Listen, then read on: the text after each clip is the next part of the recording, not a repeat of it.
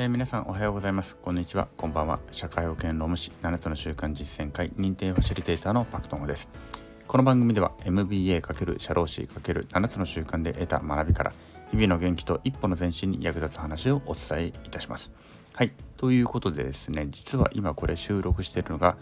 0時46分です。夜中の0時46分。えっと、つまり、えー、1月29日の放送を今撮ってるって感じですね。だからちょっと日付的には過ぎてしまったんだけれども、まあ、私が起きている以上はまだ1月29日の放送でいいかなという感じでお伝えしたいと思います。で、なんでこんなに遅れたかというと、まあ、日曜日ね、今日、まあ、家でいろいろとその勉強とかね、ちょっとグロービスのあの読書会の準備とかもしていたんですが、えっ、と、子供がちょっと熱を出してですね、まあ多分、多分インフルエンザかなっていう感じですね。うん、なのでちょっとねなかなか40度近い熱が出ちゃってるので、まあ、その辺の気も使いながらっていう感じでいたところであります。ね、とにかくインフルエンザはちょっとやっぱり子供たちの間ではだいぶ流行ってるみたいなのでコロナより今流行ってんじゃないかな。うん、皆さん気をつけていただきたいなという思うところであります。まあ、私ね、実はね、全然本当無駄話なんですけど、インフルエンザって物心ついた時からかかったっていう記憶が一回もないんですよ。昔多分インフルエンザってこんなに気にしてなかったんですね。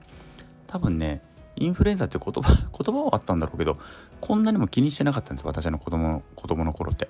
なのでもしかしたら熱を出してしんどかった時期がもしかするとインフルエンザだったのかもしれないんだけれどもとにかく物心ついて自分がこんなにこういうふうにインフルエンザインフルエンザって言われるようになってからインフルエンザって一回もかかったことがなくてですね。えー、とまあこれからもかからないように頑張りたいなとは思ってるところなんでありますけれども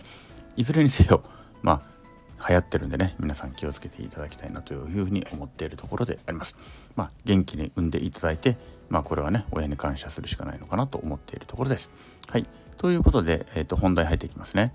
えー、っと昨日ですねマラソンって人生に似てるよねって話をしました。うん、どういう話だったかとすると、まあ、マラソンっていうのは自分の足で一歩一歩進むわけですね。もう本当に苦しいけど一歩一歩進む。で、踏み出した分は前に進むんです。どんなに苦しくても一歩踏み出せば前には進める。そして諦めなければですよ。諦めなければ、まあ競技マラソンとは別として、競技マラソンは別として、諦めなければゴールにはたどり着くことができる。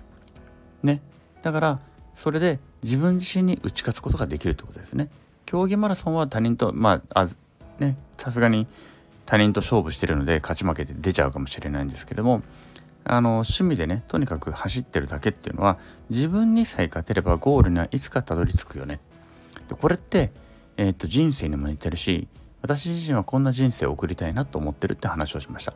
とにかく自分が頑張って積み重ねて一歩ずつ前に足を踏み出せばゴールにたどり着いてそして苦しかったけども最後に笑え笑えるっていうねこんな人生を送りたいなって話をしました。でこれって軸で考えると要するに縦軸で生きようぜって話になるわけなんですね。うん。これが今日のタイトルです。横軸。他人軸じゃなくて縦軸。自分軸で生きようぜって話につながってくるんです。えつまりですね、他人の業績とか他人の成長、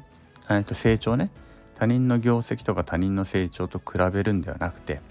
これマラソンで言うんだったら他人のタイムですね。他人のタイムとか、その走ってる途中にああなんか抜かれたとかね。そこばっかしにそこにね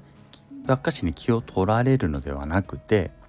ひたすら自分の足が前に出てるのかどうなのかとか自分が定めたゴールに向かっているのかどうなのかそして昨日よりもね昨日の自分より1ミリでも成長したのかどうなのか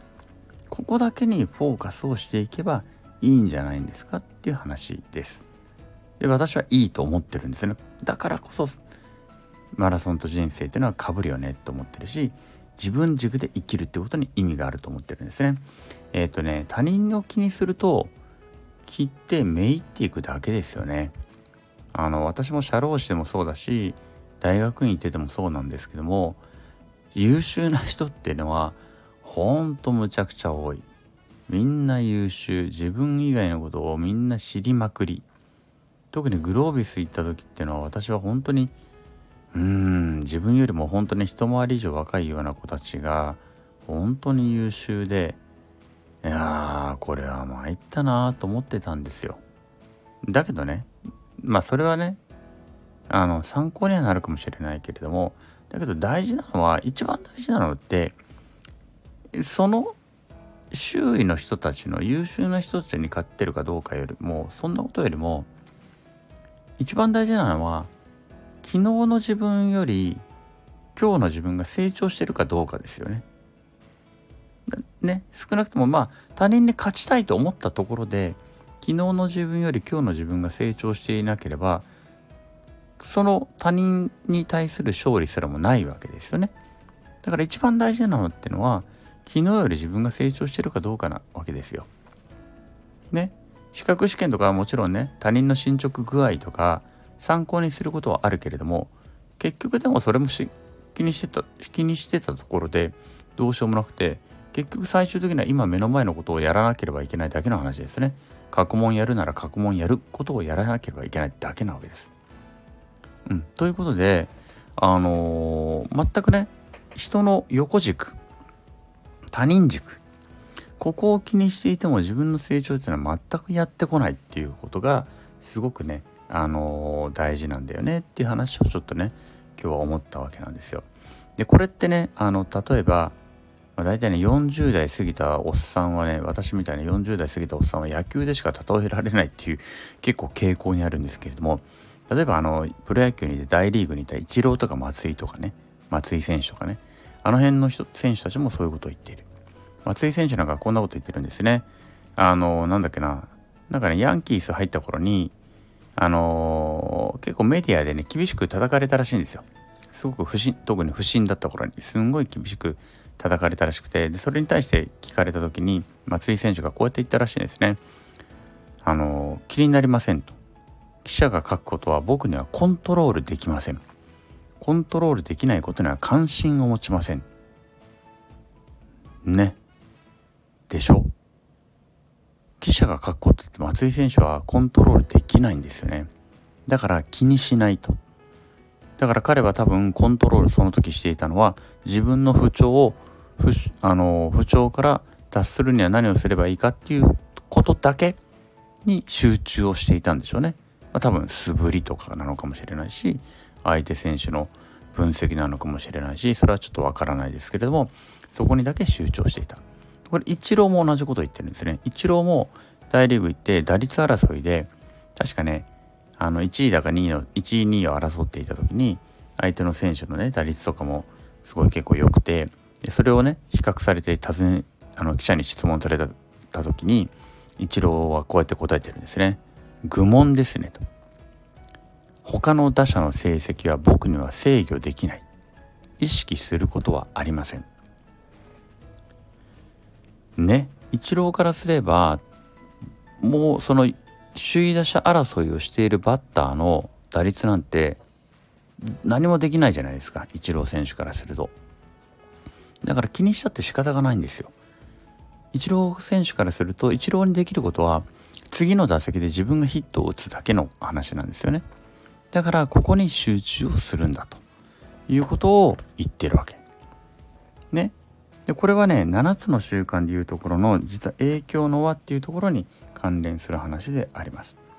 7つの習慣のまあ多分ねイチロー選手も松井選手もこれは7つの習慣を確実に読んだことがあるなと思ってるんですけれども7つの習慣では影響の輪とか関心の輪っていう言い方をしています。影響の輪というのは自分にコントロールできること関心の輪というのは関心はあるけど自分にはコントロールできないこと。で主体的な人間としてこの影響の輪に働きかけようっていう話をしているわけですね。うん、関心の輪ってのはもちろん必ずあるんだけれどもでもその関心の輪だけに関心を持っていたところで何も自分の人生も状況も何も変わらないわけですね。だってコントロールできないんだから。人の感情とかね。人の打率とか。人が書く記事とか。これコントロールできないのでこんなところに気にしてても仕方がなくてならば自分が影響を及ぼせる自分がスランプから抜けるためにどうするかとか、ね、自分がヒットを打つためにどうするかっていうところに関心を持っていこうということなんですね。そこに集中すべきなんだっていう話なんです。はい。というように他人の行動とか成長っていうのは参考にはするけれどもコントロールはできないわけですよね。でこの他人他人との比較っていうのは横軸比較です。つまり、えー、これは横軸比較。で参考にはしても最終的には無意味。全くもって無意味。だって自分には何もできないから。大切なのは昨日より自分が成長したのかどうか。自分の立てた目標に近づいたのかどうか。今日やるべきことをやったのかどうか。コントロールできるのは自分だけなんですね。自分だけはコントロールできる。だから人との比較ではなくて昨日の自分と比較しようという話です。これが縦軸の比較です。というように縦軸の比較自分軸で常に生きていくっていうのが大事。そしてそしてねこの自分軸で一歩一歩進んでいくことで自分が描いている未来というのが確実に一歩一歩近づいてくるのだと私は思っています。はい。ということで今日もお聴きくださりありがとうございました。え今日の放送が面白かったりためになった人はいいねを押してくれたりコメントやレターなんかもくれると嬉しいです。えまた頑張って更新していきますのでよろしければまた遊びに来てください。昨日より今日、今日より明日一日一歩ずつの成長を遂げてみんなでより良い世界を作っていきましょう。それでは今日はこの辺でさようなら。